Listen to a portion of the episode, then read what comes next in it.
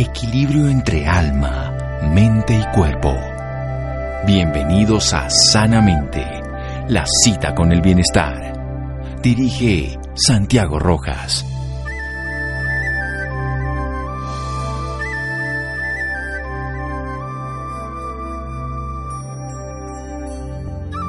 La fiebre de la enfermedad la provoca el cuerpo propio, la del amor el cuerpo del otro. Hipócrates. Buenas noches, estamos en Sanamente de Caracol Radio, su programa de salud. ¿Qué tan frecuente, sobre todo en la consulta infantil, es el tema de la fiebre? Es un proceso común. Muchas de las personas que tienen sus hijos ahorita, sus nietos, los niños pequeños, y los que lo tuvieron y los que lo tuvimos cuando estaban pequeños sabemos lo complejo que es para los padres, para la familia, el que su hijo tenga fiebre, cómo abordarla, por qué se produce, realmente es grave, es buena, hay que quitarla, hay que permitirla. Bueno, aprendamos, convulsiona a un niño con fiebre, la fiebre en sí mismo genera a la persona un daño neurológico cuando es alta. Todas esas preguntas que surgen de muchas de las personas las vamos a contestar hoy a través de un médico pediatra de la Universidad Militar Nueva Granada, el doctor Carlos Arturo Moreno. Doctor Moreno, buenas noches, gracias por acompañarnos. Buenas noches, doctor Santiago, muchas gracias por la invitación y bueno, qué rico estar nuevamente en el programa con usted. Sí, señor, ¿y qué es la fiebre? Bueno, la fiebre es un mecanismo de defensa del cuerpo que se presenta por múltiples causas, pero la gran mayoría de las veces son las causas infecciosas, como usted decía los niños.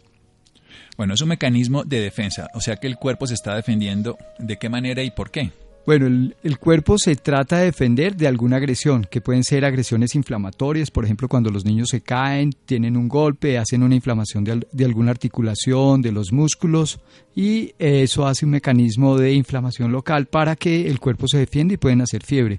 Cuando hay cuadros virales, por ejemplo, los niños con, con episodios gripales o con infecciones respiratorias, eso hace también un cuadro inflamatorio y se produce la fiebre para el niño, para que el cuerpo se pueda defender. La fiebre entonces lo que hace es una elevación de la temperatura y con esa elevación de la temperatura lo que el cuerpo hace es producir una gran cantidad de sustancias que son los antibióticos propios del cuerpo para tratar de eliminar o limpiar esos virus y esas bacterias que hay en el cuerpo. Bueno, entonces en principio la fiebre es buena. Exactamente, la fiebre es buena. La fiebre es útil y la fiebre es del cuerpo, no la produce lo de afuera, sino la respuesta del cuerpo. Exactamente, lo produce unas sustancias en el cuerpo que se llaman los pirógenos endógenos. Esos pirógenos endógenos son los mecanismos que hacen que se suba la temperatura del cuerpo por una respuesta que hay en un centro específico en el, en el cerebro que se llama el centro regulador de la temperatura, que es en el hipotálamo anterior y es el encargado de elevar la temperatura del cuerpo para indicar que hay un proceso de alteración o de mal funcionamiento en algún lado. Bien, entonces una respuesta que la producen los pirógenos endógenos en un sitio en el cerebro, en una zona, una glándula, el hipotálamo en la parte anterior, hace que se suba la temperatura para poder actuar. Es un estado de conmoción interior, sería así como lo veríamos en el mundo social externo, que permite que el organismo funcione. Pero en esto lo hace de manera ética, responsable y útil. Pero vamos a primero definirla en un momento, porque no, no siempre sabemos eso de la fiebre, que las abuelitas dicen que una, que dónde la toma, que cómo la toma. Empecemos por ahí, después de un pequeño corte en Sanamente de Caracol Radio. Síganos escuchando por salud. Ya regresamos a Sanamente. Bienestar en Caracol Radio. Seguimos en Sanamente.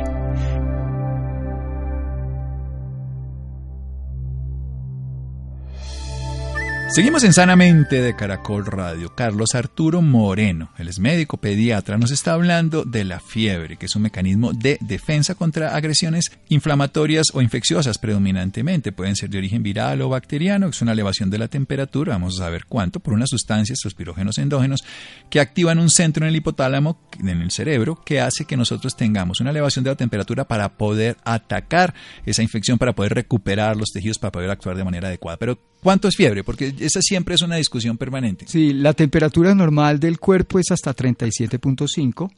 De por encima de 37.6 hablamos hasta 38 de febrículas y por encima de 38.1 comienza a aparecer lo que llamamos normalmente la fiebre. Bueno, pero ¿dónde la debe uno tomar? Porque generalmente uno ve que la gente la toma o en la colita, los chiquitos, o se la toma en la axila o en la boca, incluso en la oreja, y hay unas, unas cinticas Sí. que le ponen en la cabeza. ¿Eso funciona? Sí, realmente la más fiable y la más confiable en los niños es la temperatura rectal. Pero la que estamos acostumbrados a tomar es la temperatura axilar. Antiguamente, en la época que nos tocó a nosotros estudiar, Uh. era, era el termómetro de mercurio, que gracias a Dios hoy ya lo suspendieron por la toxicidad que tiene el mercurio. Ahora lo tomamos es con termómetros digitales en la axila y es el que normalmente las mamás conocen y normalmente toman. También están las cinticas, como tú dices, en la frente, los termómetros para el oído, pero realmente no son tan confiables. Lo mejor es tomarla siempre axilar. O sea, la temperatura axilar también puede ser la rectal, obviamente con todo el cuidadito que tendríamos que hacerlo, y también la oral. La oral, pero la oral digamos que cada vez es menos, menos frecuente usarla. Hay veces los niños no se dejan, pueden romper los termómetros, de, realmente no, no la usamos. La axilar, y bueno, hoy como vienen con tecnología, en mi época eran tres minutos que teníamos que esperar, hoy le sale un, un, un pitico, ¡pin! Y ya mira, y esa es la temperatura. Exactamente, así es Pero mientras, rápido. y vámonos para el otro lado, y lo que nosotros llamaríamos hipotermia, ¿qué es del otro lado? La hipotermia es cuando el cuerpo baja la temperatura, generalmente está asociado también a procesos infecciosos o a algunas otras alteraciones, es cuando la temperatura está por debajo de 36 grados centígrados y lo vemos con alguna frecuencia en los recién nacidos, por ejemplo, que pueden tener cuadros de hipotermia que es una manifestación, manifestación de los niños de cuadros infecciosos más o menos severos. O sea que eh, si estamos por debajo de 36, atención, si estamos por encima de 37, 5 hasta 38 febrícula y si estamos ya por encima de la fiebre. Pero ¿qué tan grave es la fiebre? Uno siempre oye, no le deje subir la fiebre a los niños porque convulsionan, ¿eso es cierto? No, realmente los niños no convulsionan con los cuadros. Eh, es una predisposición familiar, genética, que está dado por las convulsiones febriles. Y realmente la gran mayoría de los niños que convulsionan con fiebre no lo hacen con temperaturas muy elevadas, lo hacen con temperaturas realmente entre 37.8, 38, cuando comienza el pico febril. Esos niños que han convulsionado una vez realmente pueden volver a hacerlo, es antes de los 5 años, después de los 5 años no lo presentan, pero la fiebre como tal no es el desencadenante o no es la que causante de las co- convulsiones. Bien, entonces si uno va a convulsionar, no va a convulsionar por la fiebre, va a convulsionar por una predisposición que tenga una enfermedad, una condición, que además muchas son benignas, los llamamos los médicos así, y no va a ser la fiebre. Pero cuando aparece la fiebre, ese es un síntoma, mm, si quiere pongámoslo sin una edad específica, pero en la época infantil, porque si los recién nacidos es otra realidad, o sea, una fiebre un recién nacido ya es algo Sí, que es hay- una, una alarma. Sí, hay unas indicaciones muy importantes que uno tiene que consultar al servicio de urgencias, entonces son Dígalas, los dígalas. niños que son menores de seis meses, Sí, los niños que tienen un cuadro de convulsión con la fiebre menores de seis meses, que tengan un cuadro de más de tres días de fiebre, sí. o los niños que estén con ese cuadro de fiebre con vómito, con diarrea y deshidratación, ¿Y la respiración? con cuadro respiratorio, con cuadros de dificultad O respiratoria. sea, que, que la naricita se les vea que que se están alete- aleteando la nariz, que se le vean las costillitas, que tenga un cuadro de dificultad respiratoria. Las costillas al respirar, que se les hunden las costillas o se le mete la barriguita cuando respiran profundamente. Exactamente, o que están respirando muy rápido también. Sí, Y lo otro es también estos niñitos que tienen alteración del estado de conciencia, están muy dormidos, no se despiertan fácil y tienen eh, entonces esos cuadros de fiebre. Son como las indicaciones para llevar a esos niños al servicio de urgencias. Bueno, esto es importante volverlos a decir porque es cuando la fiebre realmente tenemos que manejarla de una manera más profesional y no solamente de una manera de observación o de atención que vamos a decir en un momento. Si tiene menos de seis meses la fiebre, no es un estado que debemos pasar inadvertido, tenemos que consultar un servicio de urgencias. Si el niño convulsiona, sobre todo los bebés, en este caso menos de seis meses, si tiene más de tres días de fiebre persistente, si la fiebre se acompaña de vómito, diarrea, deshidratación, si hay aleteo nasal o de costillas, o sea que se le hunden las costillitas al respirar, que si está respirando demasiado, demasiado rápido con lo común que estaba, también cuando se pone moradito, ¿no? Cuando se ponen Sí. moraditos. Y las alteraciones del estado de conciencia. Esto es una indicación para que vayamos a urgencia con el niño. Pero usted nos acaba de enseñar, doctor Carlos Moreno, que es un mecanismo de defensa natural para protegerse.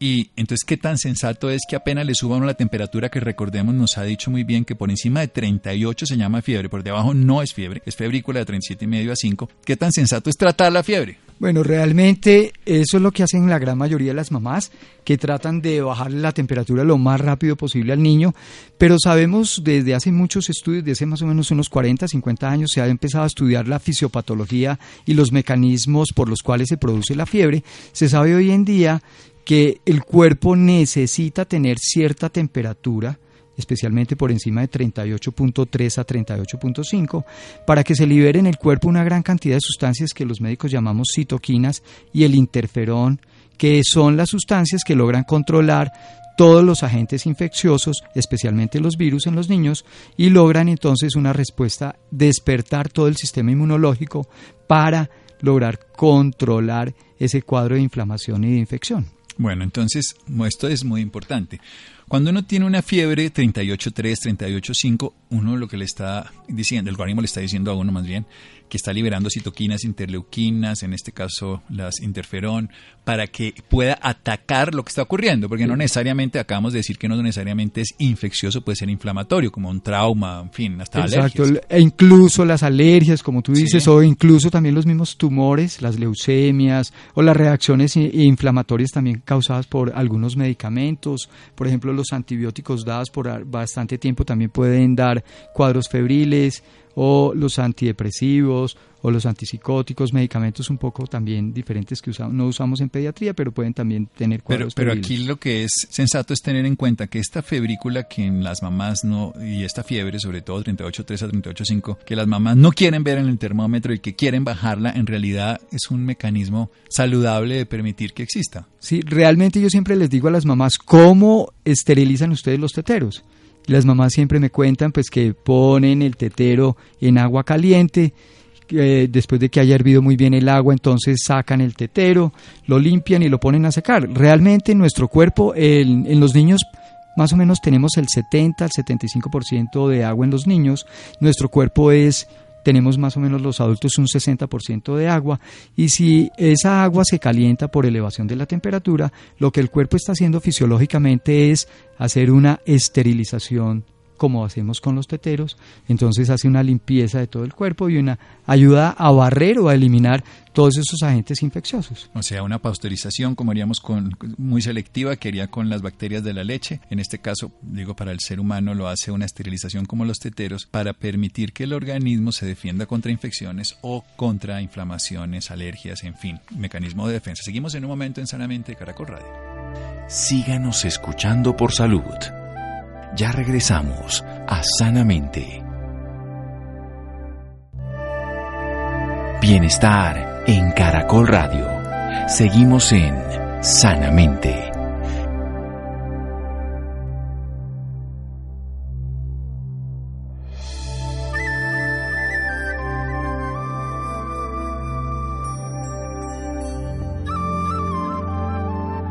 Seguimos en Sanamente de Caracol Radio. Carlos Arturo Moreno, nuestro médico pediatra, esta noche en Sanamente, enseñándonos la importancia de la fiebre. Sí, la importancia, porque es un mecanismo de defensa contra agresiones de todo tipo, que pueden ser incluso algunas muy graves, como la leucemia, los tumores pueden producir fiebre, pero comúnmente son inflamaciones y sobre todo infecciones que hacen que la temperatura se eleve como una respuesta para poder producir la liberación de sustancias entre 38.3 y 38.5, que ya es fiebre por encima de 38, antes se llamaría fiebre se liberan sustancias como citoquinas, interferón, que lo que hacen es que el sistema inmune despierta de tal manera que puede agredir la infección, algo que se hace comúnmente cuando se esteriliza un tetero. El agua del bebé es el 70-75%, ya en el adulto es menos 60%, pero durante ese tiempo lo que hace el cuerpo cuando se calienta es poder atacar la infección o resolver el problema. O sea que la fiebre en sí mismo ahí no deberíamos tratarla, deberíamos acompañarla. Pero ¿cuándo deberíamos ir a urgencias? Nos enseña el doctor Carlos Moreno. En un niño menor de 6 meses la fiebre hay que tener en cuenta. ¿Por qué? Porque tiene un mecanismo inmunológico mucho menor, menos desarrollado. Y si está lactando tendrá más protección, por supuesto, pero tendría necesidad de un acompañamiento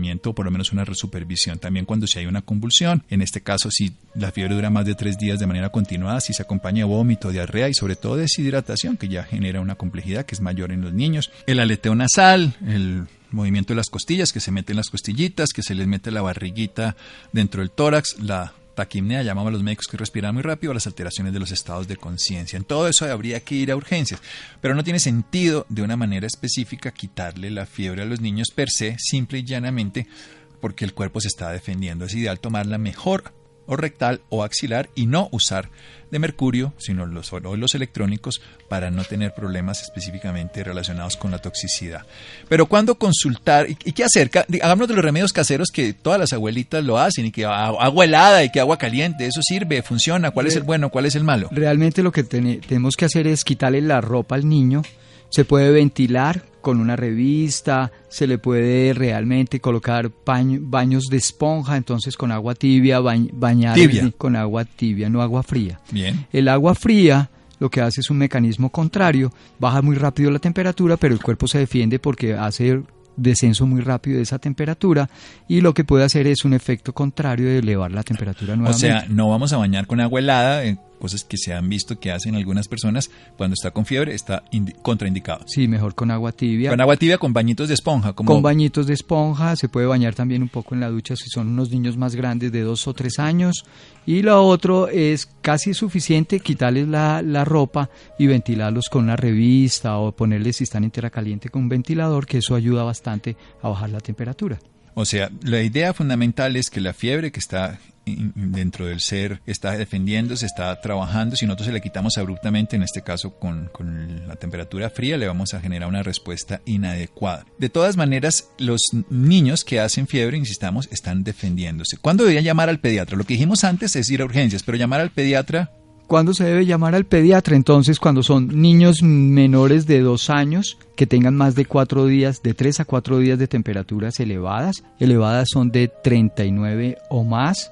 Eso le voy a preguntar ahorita si uno puede dañar el cuerpo por temperaturas muy altas, pero siga. Cuando el niño tiene ardor al orinar. Sí. Cuando tiene nuevamente vómitos o signos de deshidratación. Sí. Cuando el niño tiene dolores intensos de los oídos un dolor referido. Y en este caso, los niños se cogen los oídos, gritan y si se los tocan. Y más si han estado en piscina los días anteriores. Casi que. Es el motivo frecuente de la consulta, la ida a la piscina y el dolor de oído. Y la otra cosa también, eh, los niños que puedan tener por primera vez con ese cuadro de fiebre una convulsión.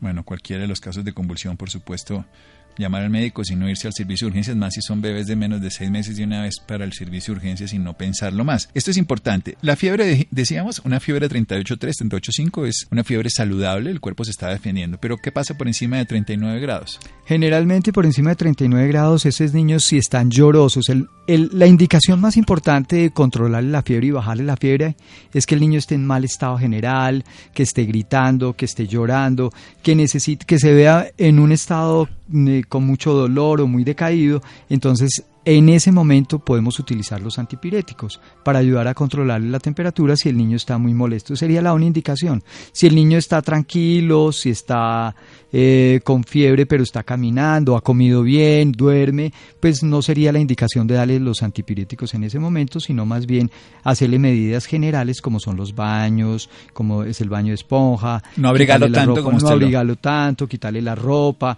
ese tipo de cosas que nos van a ayudar bastante a controlar más rápido esa temperatura. Bueno, pero entonces aquí hay algo importante y es, si el niño no tiene un compromiso del estado general y tiene fiebre, es mejor no tratar la fiebre. Si el compromiso eh, general, quiero decir, él está comiendo, moviéndose, está activo, jugando, déjelo quietico. Déjelo quietico. Si el niño no está llorando y no se le ve en mal estado general, a pesar de que tenga 38.5 o más de temperatura, no, déjelo quieto, tranquilo, consulte a su pediatra, llámelo cuéntele en qué estado está y si hay necesidad y él le dice que lo lleve a la consulta, pues consulta y lo lleva para que le determinen la causa de ese cuadro febril. Bueno, ahorita estamos en esta época que está terminando el pico de, lluvias, aunque aún sigue lloviendo unos días y unos días no. Hay zonas en Colombia que sigue lloviendo con más intensidad, aquí a veces unas tardes no. ¿Qué, qué genera en esta época en los niños? En este momento estamos en Bogotá en un cuadro respiratorio bien importante. Tenemos muchas infecciones respiratorias, tanto altas como bajas, especialmente en los menores de dos años. Estamos viendo muchos cuadros de bronquiolitis que son desencadenadas por un virus que se llama el virus sincitial respiratorio y ese es un virus que o es una patología, la bronquiolitis, que es importante consultar, llevar al niño a urgencias o consultar con el pediatra porque es una patología que puede ser en algún momento dado un poco más complicada que una gripa normal. Bueno, ¿y qué hacen los antibióticos en la bronquiolitis o en las infecciones virales? Generalmente los antibióticos no tienen cabida o no tienen indicación para los cuadros virales. Los virus no se mueren con los antibióticos. Lo que hemos visto es que cuando damos antibióticos en los cuadros virales lo que podemos hacer es prolongar el episodio viral del niño o hacer pues alteraciones gastrointestinales por el mismo antibiótico, como son las diarreas, las molestias digestivas y alteración de la flora intestinal por ese antibiótico. Bueno, entonces aquí tenemos un hecho bastante claro. Si le vamos a dar antibióticos a un niño por la fiebre, probablemente le vamos a hacer más daño si no estamos indicándolo por un profesional de la salud que diagnostique una enfermedad bacteriana. Y esto que está ocurriendo en los niños también, bueno, el clima nos ayuda un poco, pero la contaminación ambiental. La contaminación ambiental, olvidar, no, no olvidar también que muchos de los niños también están en contaminaciones intrafamiliares o intradomiciliarias por las personas que fuman entonces esos niños también son fumadores pasivos que muchas veces pues tienen alto riesgo respiratorio, hacer no solamente los cuadros gripales, sino hacer cuadros más un poco más severos como son las infecciones respiratorias bajas o los cuadros ya de tipo alérgico como el asma. O sea, lo que llamábamos en este caso de primera mano el niño no fuma, pero de segunda mano le fuma al papá y tercera mano le queda en la ropa y en los espacios y terminamos haciéndole igual problema. No, que yo no fumo cuando estoy con mis hijos al lado, pero su ropa sí y su espacio donde lo fumó también le quedó al ambiente de ellos.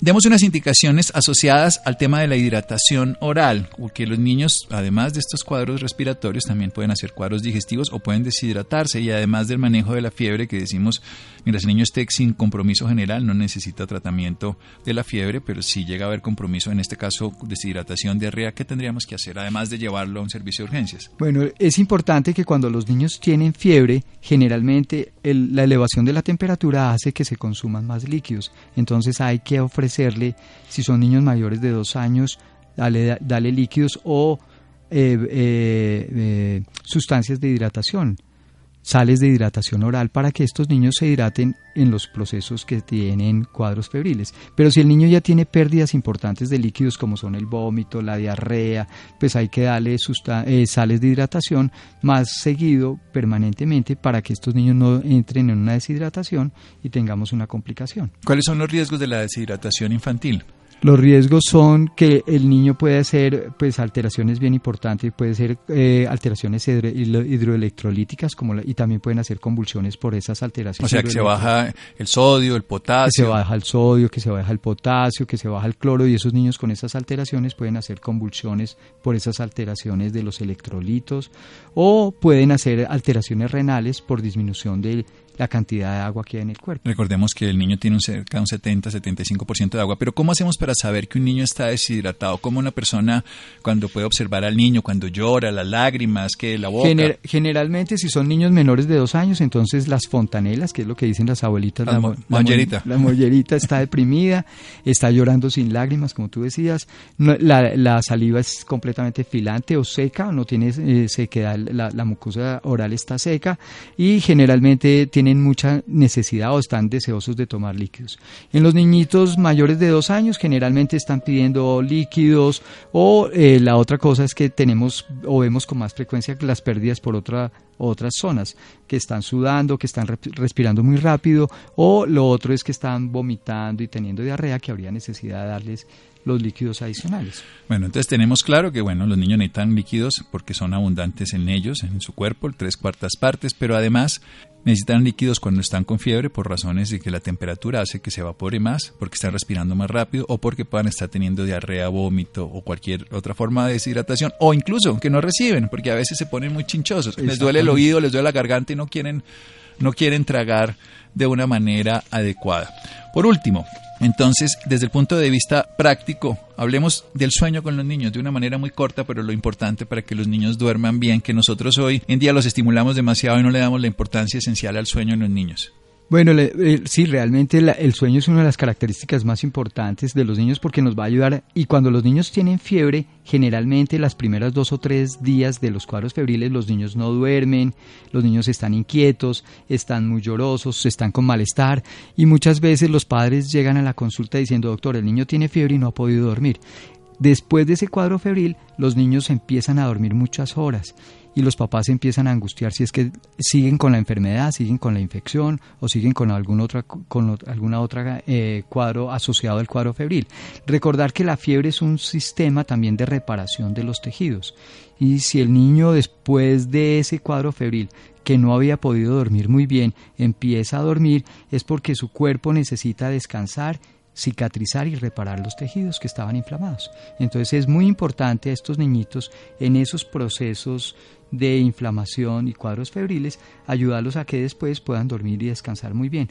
Una buena habitación, nada de ruido, nada de películas, nada, nada de pantallas, nada de, computadores, más si son niños grandes, mayores de 5 años, y si son niños menores de 5 años, pues no colocarles el, el iPad, el, el, teléfono celular para que se puedan dormir, todo lo contrario, hay que quitar todas esas, todas esas pantallas y todos esos equipos. O sea, dormir, que además es lo que más hacen los niños durante toda su vida, desde chiquitos duermen 18, 20 horas recién nacidos, el año 12, 14, siguen durmiendo, lo que más hacen es dormir y si no los dejamos dormir estamos impidiendo su desarrollo. ¿Dónde lo ubican a usted, doctor? Carlos Arturo Moreno, médico pediatra. Pues mi consultorio, el teléfono de mi consultorio es el 691 2330. Sí.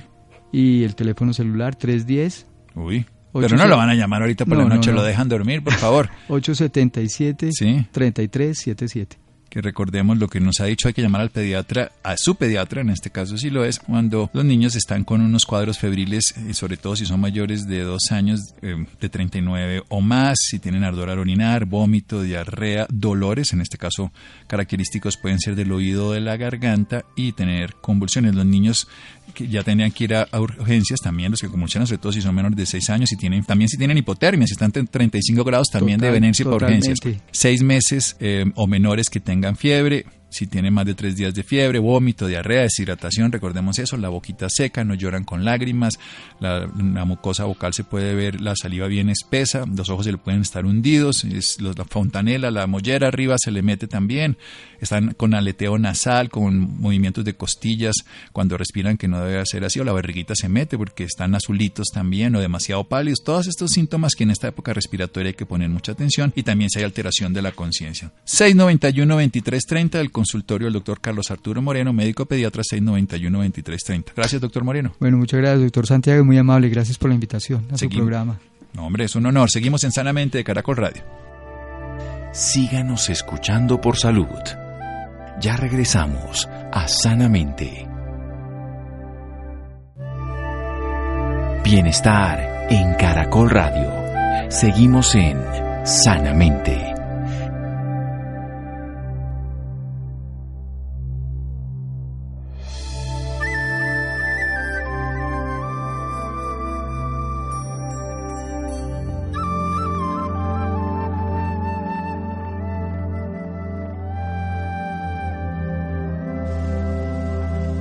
Seguimos en Sanamente de Caracol Radio. El doctor Carlos Arturo Moreno, médico pediatra. Los interesados 691-2330, 691-2330, el teléfono del consultorio de Bogotá. Bien, cambiando de tema, la visión sobre el lupus. El Día Mundial del Lupus ya desde hace 15 años se determinó para crear conciencia sobre una enfermedad, sobre su impacto en los pacientes, con el objetivo de mejorar la calidad de vida de aquellas personas que se ven eh, inmersas en este proceso, ya sea por ser enfermos o por sus familiares. Se necesita saber más eh, sobre este tema. Ya más de la mitad de las personas encuestadas en el mundo no tienen ni idea de esta enfermedad y no conocen, mm, más o menos cuatro de cada diez no saben las complicaciones que puede llegar a tener muchos de sus pacientes. Afortunadamente, bien diagnosticada, bien tratada, es una enfermedad que puede hacer una vida normal ese paciente. Estefanía, buenas noches. Muy buenas noches Santiago para usted y para todas las personas que nos escuchan a esta hora. El lupus es una enfermedad crónica, inflamatoria, autoinmune que afecta a 5 millones de personas en todo el mundo. De ellos, un 70% y 90% de estos casos se manifiestan en mujeres. El cuerpo produce anticuerpos que atacan sus propias células y tejidos sanos, además de producir anticuerpos para protegerse de las infecciones. El lupus puede afectar distintas partes del cuerpo, incluidas las articulaciones, la piel, los riñones, el corazón, los pulmones, el cerebro y los vasos sanguíneos. Para hablarnos más sobre este tema, esta noche nos acompaña la doctora Carolina Duarte, que realizó un pregrado de médica cirujana, actualmente trabaja en GlaxoSmithKline, Colombia, en gerencia médica de inmunoinflamación. Muy buenas noches, doctora Carolina Duarte, y bienvenida Sanamente. Hola, ¿cómo estás? Mil gracias por la invitación. Doctora Carolina, para empezar quisiera que nos dijera qué es el lupus. El lupus es una enfermedad autoinmune que se presenta en mujeres, más que todo nueve mujeres por cada hombre. Eh, es una enfermedad en la para la cual estamos genéticamente codificados y en el transcurso del día la exposición a ciertas a ciertos factores como por ejemplo em, los tóxicos, las hormonas, la luz solar puede hacer que se desencadene la enfermedad. ¿Por qué afecta en mayor parte a las mujeres? Los estudios demuestran que más que todo esta enfermedad afecta a las mujeres porque está asociado a los cambios hormonales en, entre el progestágeno, el estrógeno, la testosterona, pero específicamente los cambios asociados a estrógenos hacen que esta enfermedad se presente en la edad fértil. ¿Alguna comida o cigarrillo puede causar el lupus? Que sea el único causante, no. Que pueda desencadenar la enfermedad en pacientes que ya están predispuestos a desarrollarla, sí. Y como alimentos, eh, ahí te complemento un poco, como alimentos hay, hay alimentos que así como los medicamentos pueden llegar a desencadenar la enfermedad, pero específicamente no se sabe cuáles se sabe que hay algunos que activan la enfermedad, por ejemplo, algunos germinados, la alfalfa son medicamentos que los eh, que son alimentos que los pacientes con lupus deben evitar. ¿Hay alguna forma de prevenir el lupus? El lupus no se puede prevenir en este momento del tiempo. A lo que apuntamos es que en algún futuro con la medicina personalizada puedan hacerle uno desde el nacimiento un análisis genético que te diga estás predispuesto a la enfermedad, debes evitar ciertas cosas que se asocian al desarrollo de la enfermedad. Digamos que hasta este momento podríamos llegar a prevenirlo, pero en este momento no lo podemos prevenir. ¿Cuáles son los síntomas en los que debemos estar alerta?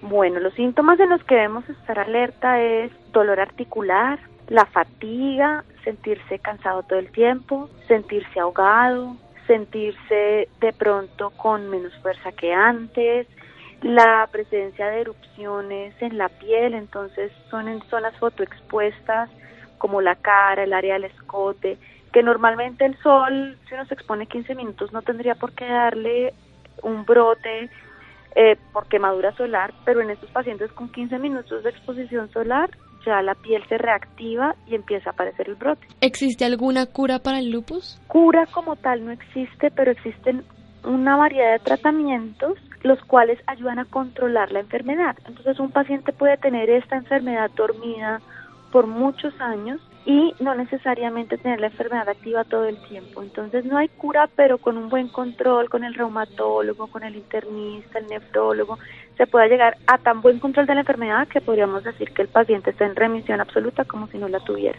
Obviamente llegar a este punto requiere de medicamentos, seguimientos y que el paciente pues se ajuste al tratamiento. ¿Cuál es el proceso para llegar a ese tratamiento y cuáles son los tratamientos?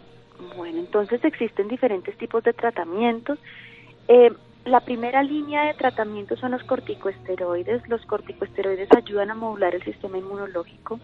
Después existen otro tipo de tratamientos que ayudan a ahorrar esos corticosteroides, es decir, que esa dosis de corticosteroides no sea tan alta.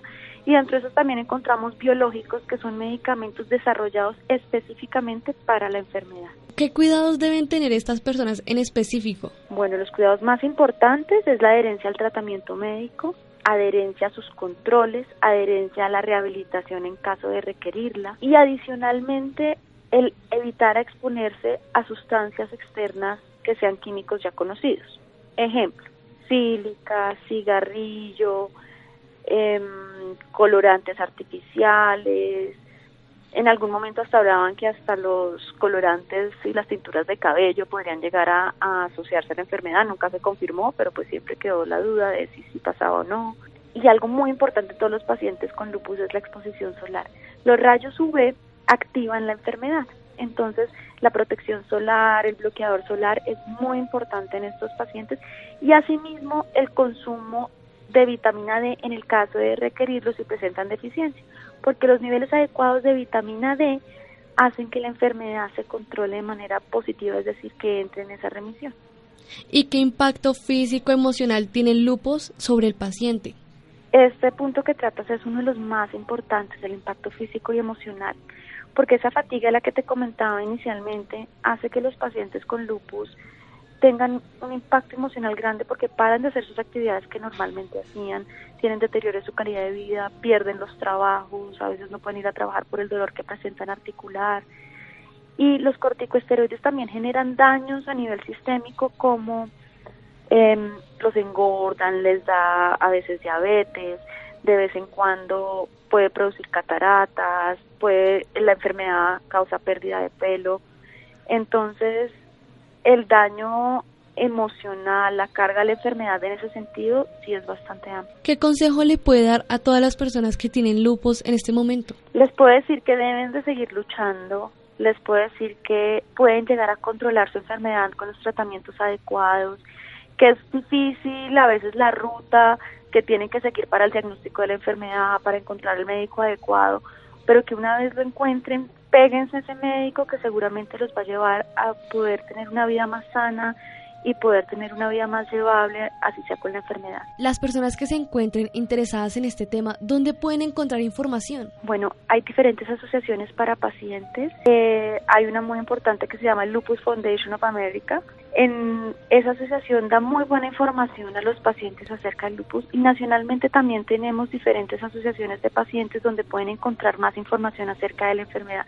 Lo más importante es que cuando estén buscando información acerca del lupus, asegúrense que sean páginas certificadas, que sean de universidades, que sean de asociaciones de pacientes conocidas, porque a veces podemos encontrar muchos síntomas alarmantes o mucha información errada en la red que lo que hace a veces es confundirnos más.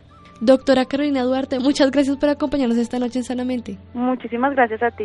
Bueno, muchas gracias Estefanía, Jonathan, Laura, Ricardo Bedoya y Rodríguez. Quédense con una voz en el camino con Ley Martín. Caracol piensa en ti. Buenas noches.